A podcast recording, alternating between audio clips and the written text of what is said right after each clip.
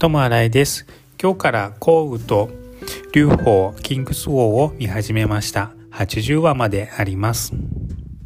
今回のお話は始皇帝の秦が終わってそれから漢が始まるというような感じの時代ですので今から2200年ぐらいですかねそのぐらい前のお話になります歴史ものが私が好きなので最近はよく見ております。皆さんは歴史もののドラマとかお好きですか？